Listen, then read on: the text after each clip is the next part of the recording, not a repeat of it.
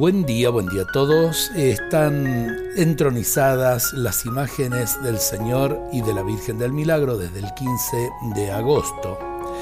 Señor del Milagro, veo tu imagen crucificada y me inspira confianza. Vengo trayendo a tu presencia el cansancio del camino recorrido. Viviste plenamente la alegría de la amistad de los tuyos que descubramos tu presencia siempre cercana y afectuosa.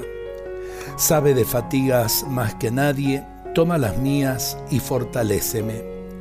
Bendijiste y sembraste la verdad, infúndeme el valor de hacerlo yo también.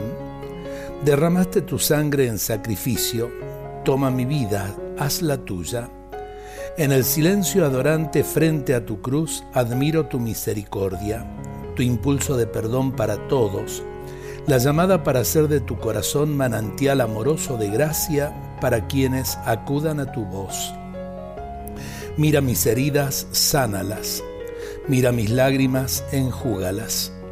Ten en cuenta mis cansancios, sé mi descanso. Ten presente mis aflicciones, consuélame. Pon tus manos sobre mis miedos y caminaré con firmeza. Pon tus manos sobre mis ansiedades y tendré serenidad.